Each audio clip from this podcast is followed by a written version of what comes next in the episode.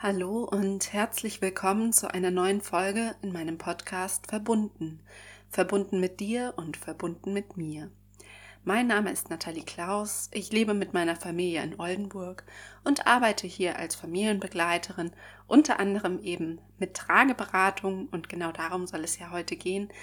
Aber ich arbeite eben auch als Dula und Coach für Frauen und Mamas. Und in der heutigen Podcast-Folge soll es mal wieder um das Thema Tragen gehen. Genauer geht es darum, warum gibt es überhaupt Trageberatung? Warum sind Trageberatungen sinnvoll? Das schließt so ein bisschen an an die europäische Tragewoche, die ja letzte Woche war. Es gibt jedes Jahr einfach so verschiedene Themenwochen, die Stoffwindelwoche, die Windelfreiwoche, die Geburtswoche und so weiter. Und eben auch die europäische Tragewoche, die, wie gesagt, letzte Woche war. In der heutigen Podcast-Folge möchte ich darüber sprechen, wann eine Trageberatung sinnvoll ist, wie eine Trageberatung überhaupt abläuft und warum eine Trageberatung denn Geld kostet und warum das nicht einfach als ja, Freundschaftsdienst oder ähm, ja, Hilfe ohne Kosten ähm, erfolgen kann.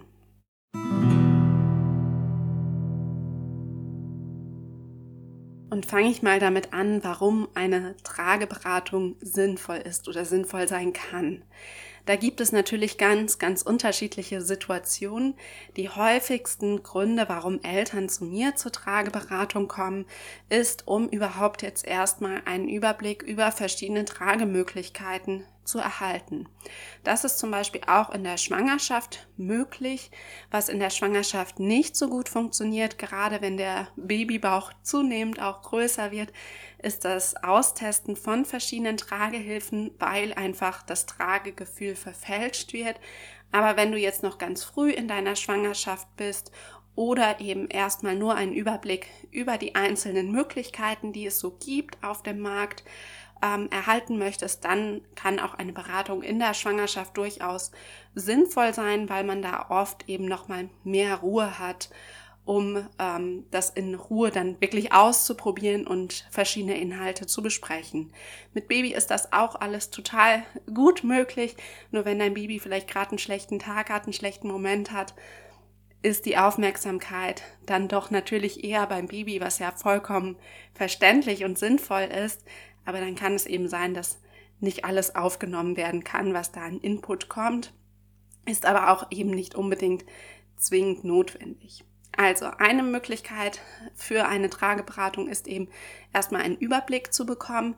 Dann ähm, kann auch eine Trageberatung sinnvoll sein, um Wissen über Hintergründe zum Tragen zu bekommen. Also warum tragen wir überhaupt? Warum fordern unsere Babys das Tragen so sehr ein? Und wie funktioniert denn das überhaupt mit dem Tragen, wenn ich ergonomisch tragen möchte? Worauf muss ich dabei achten? Ähm, wenn ich jetzt eine Trageberatung mache, dann schaue ich natürlich mit den Eltern auch, dass wir die Auswahl einer passenden Tragemöglichkeit finden und vorher natürlich ausprobieren entsprechend, um da wirklich auch eine gute Auswahl treffen zu können, wenn ich jetzt nur eine Tragehilfe ausprobiere kann das natürlich gut passen direkt, aber es kann auch sein, dass die nächste oder übernächste Tragehilfe dann vielleicht noch mal besser wäre oder auch ein Tuch besser wäre. Da kommt man leider ums Ausprobieren nicht so richtig drum rum, weil es da einfach doch sehr sehr große Unterschiede gibt und manchmal hat man im Kopf schon sehr konkrete Vorstellungen. Ich möchte eine komplett schnallen Tragehilfe und am liebsten dieses oder jenes Modell und dann probiert man das aus und das ist eben doch nicht das Richtige oder es gibt einfach ein paar Sachen, die noch deutlich besser sind. Also das lässt sich im Vorfeld nicht unbedingt so gut sagen. Ich finde es immer wichtig, dass man sich schon bewusst macht, wenn man Ideen hat, ähm, was möchte man, in welche Richtung soll es gehen, was ist mir wichtig beim Tragen. Also soll es möglichst, lang, möglichst lange nutzbar sein, soll es ähm, ein schneller Wechsel von mir zu meinem Partner ähm, ermöglichen, dass das wirklich kein Problem ist, dass ich nicht noch wirklich viel verstellen muss und, und so weiter. Also das macht Sinn, sich das vorher schon zu überlegen. Ähm, was man auch machen kann bei einer Trageberatung ist, wenn ihr zum Beispiel schon eine Trage zu Hause habt. Also entweder habt ihr euch schon eine gekauft, habt euch vielleicht auch informiert oder ihr habt was von Freunden geschenkt bekommen, dass man diese Trage oder das Tuch, was ihr zu Hause habt, gemeinsam in einer Trageberatung anpasst. Also, dass man da dann wirklich guckt, wie legt ihr die Trage oder das Tuch an, worauf müsst ihr da nochmal konkret achten, was fällt euch wirklich schwer und dass man dann wirklich auch die Feinjustierung mit dem Baby macht. Wie kann man da das möglicherweise noch optimieren, wenn es eben noch nicht so ganz optimal sitzt. Auch bei besonderen Situationen kann eine Trageberatung hilfreich sein. Also wenn du zum Beispiel Zwillinge hast oder erwartest, ist das Tragen einfach nochmal anders oder kann anders sein, besonders wenn du beide Zwillinge gleichzeitig tragen möchtest, dann macht es durchaus Sinn, da wirklich in einer Trageberatung zu gucken, welche Möglichkeiten gibt es, womit kommst du gut zurecht, welche Kombinationen sind für dich geeignet ähm, ab wann kann ich beide zusammentragen und so weiter. Also das macht bei Zwillingen auf jeden Fall Sinn, da nochmal genauer hinzuschauen.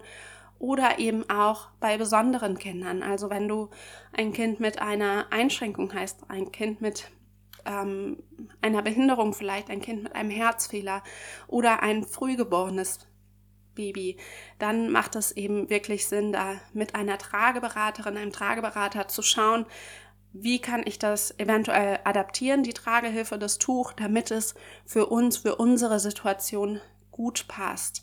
Da zählt aber auch zum Beispiel eine Hüftdysplasie mit rein, da zählen Klumpfüße mit rein.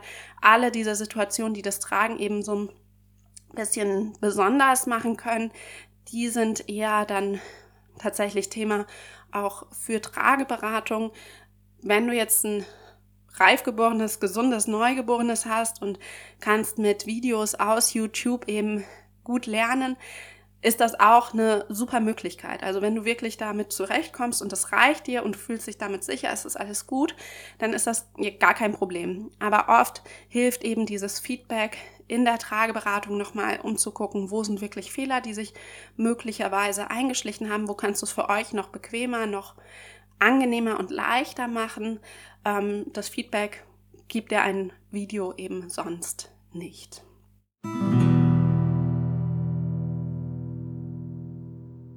Und damit komme ich zum nächsten Punkt, nämlich wie eine Trageberatung abläuft. Und zwar ist es so, dass sich Eltern bei mir in der Regel telefonisch oder per Mail melden, selten auch mal über Social-Media-Kanäle, aber eben irgendwie kontaktieren mich die Eltern und dann ähm, besprechen wir einen Termin, zu dem wir uns eben für die Beratung treffen. Aktuell mache ich alle Beratungen, soweit es irgendwie möglich ist, persönlich. Gerade wenn ähm, es Beratungen sind, wo es um die Auswahl einer Tragemöglichkeit geht, dann ist es viel, viel einfacher, wenn man das persönlich macht. Andernfalls habe ich das in der Zeit, wo es eben nicht möglich war, in zwei Terminen gemacht, ist aber deutlich umständlicher. Also da wäre auf jeden Fall ein persönlicher Termin vorzuziehen. Genau, also wir vereinbaren einen Termin, dann treffen wir uns zu dem vereinbarten Termin. Bei mir ist es so, dass ich ähm, keine Hausbesuche mache. Ich weiß aber, dass viele Trageberaterinnen und Trageberater Hausbesuche machen.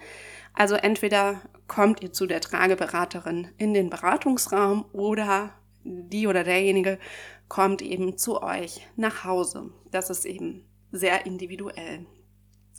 Und dann ähm, habe ich hier in meinem Raum eben ganz viele verschiedene Tragemöglichkeiten. Ich habe verschiedene elastische Tücher, Ringslings, festgewebte Tücher und alles Mögliche an unterschiedlichen Tragehilfen für verschiedene Größen und Altersgruppen der Kinder. Das ist natürlich dann auch nochmal unterschiedlich, gerade wenn es um die Tragehilfen geht, dass man da wirklich eine passende Möglichkeit findet.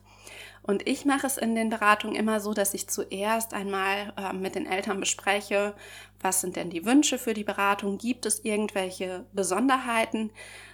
Den, die Besonderheiten oder ähm, gesundheitlichen Einschränkungen, die frage ich aber auch schon vorher in einem Beratungsbogen ab, damit ich eben schon einen groben Eindruck habe, worauf ich achten muss. Und woran ich auf jeden Fall denken muss. Genauso wie ich nach der Größe des Kindes auch einfach schon frage, damit ich entsprechend einfach die Beratung vorbereiten kann.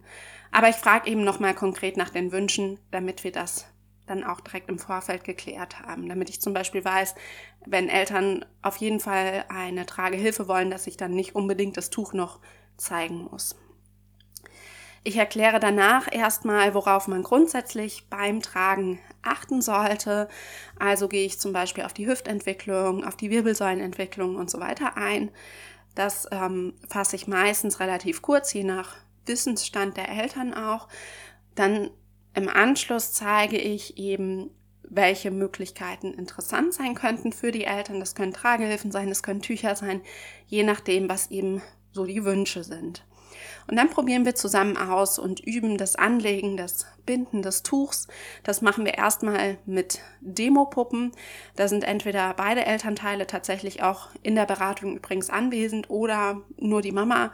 Nur der Papa hatte ich ähm, in den sieben Jahren, die ich jetzt Trageberatung mache, einmal, dass ich nur den Papa hatte. Aber sonst ist auf jeden Fall die Mama mit dabei. Genau, und dann probieren wir so ein bisschen aus, was denn die richtige Tragemöglichkeit ist. Schauen, dass du eben Sicherheit gewinnst mit der Variante, die dir am besten gefällt.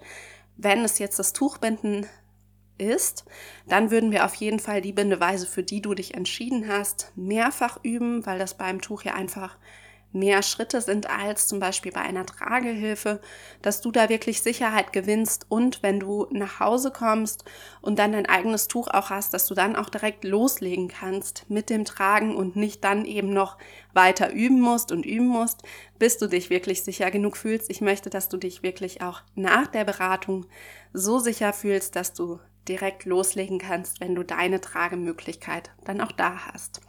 Ich verkaufe zum Beispiel keine Tragehilfen, keine Tragetücher. Manche Beraterinnen tun das, aber es ist eher die Ausnahme. Bei mir steckt dahinter, dass ich ja niemals alle Hersteller führen könnte und dementsprechend wäre ich, glaube ich, in meiner Beratung schon so ein bisschen eingeschränkt, weil ich dann wahrscheinlich in die Richtung beraten würde, von den Sachen, die ich auch verkaufen würde.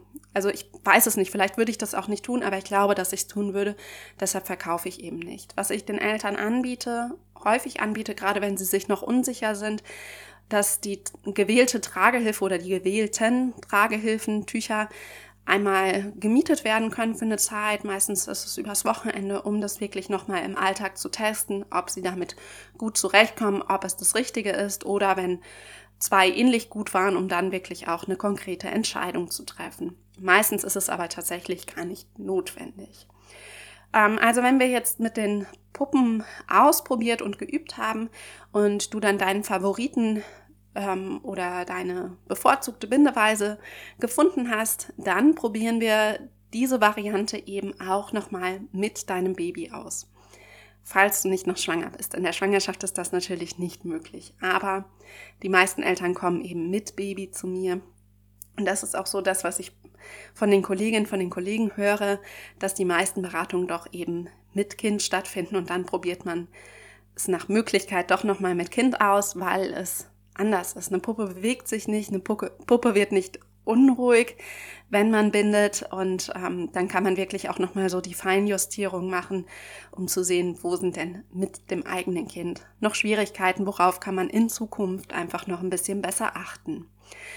Während der gesamten ähm, Trageberatung klären wir natürlich auch immer Fragen, die auftauchen. Also wenn ihr als Eltern schon irgendwelche konkreten Fragen mitbringt zur Trageberatung, klären wir diese Fragen natürlich. Das ist überhaupt kein Problem. Da gehen wir, glaube ich, alle ähm, sehr individuell auf euch ein, was eure Wünsche und eure Fragen eben sind.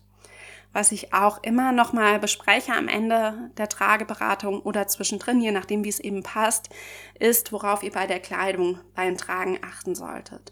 Und das hängt auch so ein bisschen von der Jahreszeit ab, ob es jetzt eher Richtung Sommer geht oder eher Richtung Winter, weil das natürlich auch nochmal unterschiedliche Faktoren sind, auf die da geachtet werden sollte. Nach der Beratung ähm, schreibe ich den Eltern der Mama immer noch mal eine Mail mit den wichtigsten Infos. Also ich schicke da noch mal einen Videolink mit zu der gewählten Tragehilfe, zu dem gewählten, zu der gewählten Bindeweise, dass das eben noch mal nachgeschaut werden kann, wie wird das gebunden, wie wird es angelegt, ähm, dass das einfach noch mal als Gedankenstütze dann fungieren kann, wenn mir einzelne Punkte nicht mehr einfallen. Dann kann man das einfach noch mal zur Absicherung quasi anschauen. Ich schicke da aber auch nochmal die Infos zur Kleidung mit. Ich schicke nochmal ähm, Infos zu der Trage oder dem Tuch mit, wofür sich die Eltern eben entschieden haben, dass sie das eben nochmal schriftlich alles haben. Und die Beratung dauert dann zwischen einer halben Stunde, wenn es jetzt wirklich nur um die Anpassung einer Tragehilfe geht und das eben nur kleinere Sachen sind und ähm, maximal zwei Stunden bei mir, wenn es eben viele Sachen sind, die man ausprobiert, wenn das Kind vielleicht auch zwischendurch unruhig ist, dann dauert es auch schon mal zwei Stunden. Länger als zwei Stunden berate ich zum Tragen selten, weil ich einfach merke, dass die Aufmerksamkeitsspanne dann deutlich nachlässt und ähm, das dann einfach auch nicht zielführend ist und ich habe es auch noch selten erlebt, dass ähm, eine längere Dauer wirklich notwendig gewesen wäre, weil vorher noch keine passende Tragemöglichkeit gefunden worden wäre. Also meistens zwischen einer halben Stunde, wenn es jetzt nur um die Anpassung geht, und zwei Stunden.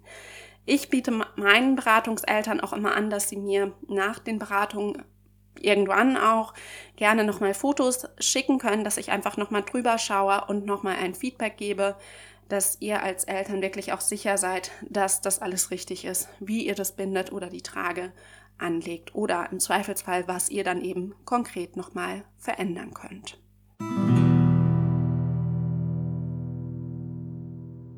Und damit komme ich zum letzten Punkt dieser Podcast-Folge zu den Trageberatungen, nämlich warum eine Trageberatung Geld kostet und warum die aller, allerwenigsten Trageberaterinnen wirklich ehrenamtlich arbeiten, außer es sind jetzt vielleicht besondere Situationen, ähm, wo wirklich gar kein Geld bei den Eltern vorhanden sind, ist, dann kann das auch schon mal vorkommen, aber die meisten nehmen Geld und das hat auch einen Grund und das erkläre ich euch eben jetzt.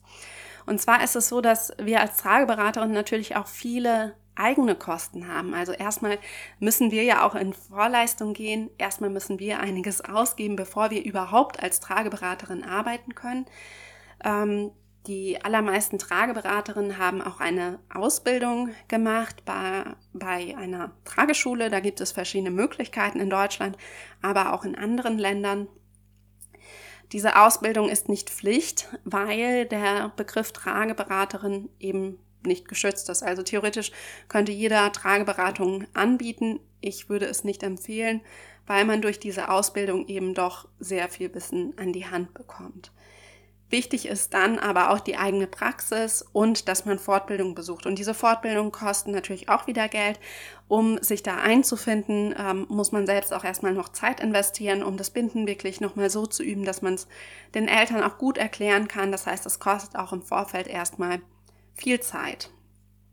Dann ist es ja auch so, dass wir für die Trageberatung die Tragetücher und Tragehilfen anschaffen müssen. Bei manchen Herstellern bekommen wir Rabatte ähm, für die Vorführmodelle. Die Rabatte sind aber meistens nicht so riesengroß. Also es hängt so ein bisschen vom Hersteller ab und bei manchen Herstellern bekommen wir auch gar keine Rabatte. Das ist tatsächlich sehr unterschiedlich. Nichtsdestotrotz müssen wir unser Equipment erstmal selbst kaufen und je nachdem, wie umfangreich das Equipment eben ist, kann das schon auch ganz schön viel Geld kosten. Je umfangreicher ein Equipment ist, ein Sortiment ist, umso mehr Möglichkeiten habt ihr tatsächlich ja auch zum Ausprobieren. Das heißt, es ist sinnvoll, eben nicht nur von jeder Tragehilfenart ein Modell da zu haben. Das finde ich eben für die Beratung nicht ausreichend, um eine gute Auswahl treffen zu können. Dann haben wir eben auch, wenn wir in unseren eigenen Räumen beraten, Raumkosten. Vielleicht müssen wir Miete zahlen, wir müssen Heizungskosten zahlen und so weiter.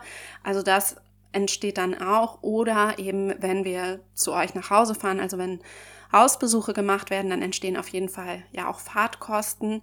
Die Zeit muss auch berücksichtigt werden, wenn eben dahin gefahren wird und wieder zurück. Je nachdem kann das eben auch schon mal gar nicht so wenig Zeit sein. Das muss man auf jeden Fall auch berücksichtigen. Dann ähm, müssen wir Kosten für die Versicherung bezahlen. Auch wir sind eben versichert für die Beratung. Das kostet auch wieder Geld. Ähm, es kostet auch möglicherweise Geld, wenn wir einen Babysitter bezahlen müssen oder eine Betreuung für unsere Kinder organisieren müssen. Das kann eben alles auch aufwendig sein.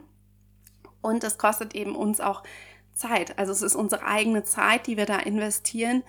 Und die ist ja durchaus auch etwas wert. Die ist nicht endlos verfügbar und die meisten sind eben auch auf dieses Geld angewiesen oder es ist eben ein schöner Bonus.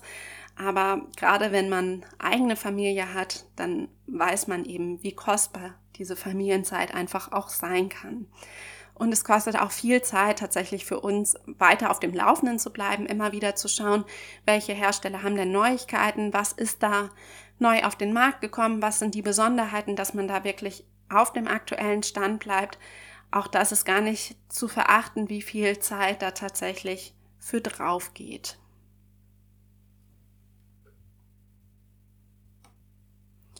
So, und das war's auch schon wieder mit dieser Podcast-Folge zum Thema Trageberatung. Warum überhaupt Trageberatung? Wann Trageberatungen sinnvoll sind? Wie Trageberatungen ablaufen? Und ich hoffe, es ist dir klar geworden, warum Trageberatungen eben Geld kosten und nicht ehrenamtlich gemacht werden können in den meisten Fällen, ähm, dass das für dich einfach verständlich ist. Ich hoffe, du konntest etwas aus der Folge mitnehmen. Vielleicht bietest du ja auch selbst Trageberatung an oder hast schon mal eine Trageberatung in Anspruch genommen. Wenn du Anmerkungen dazu hast oder Fragen oder auch Wünsche für eine weitere Podcast-Folge, würde ich mich freuen, von dir zu hören. Bis dann, deine Nathalie.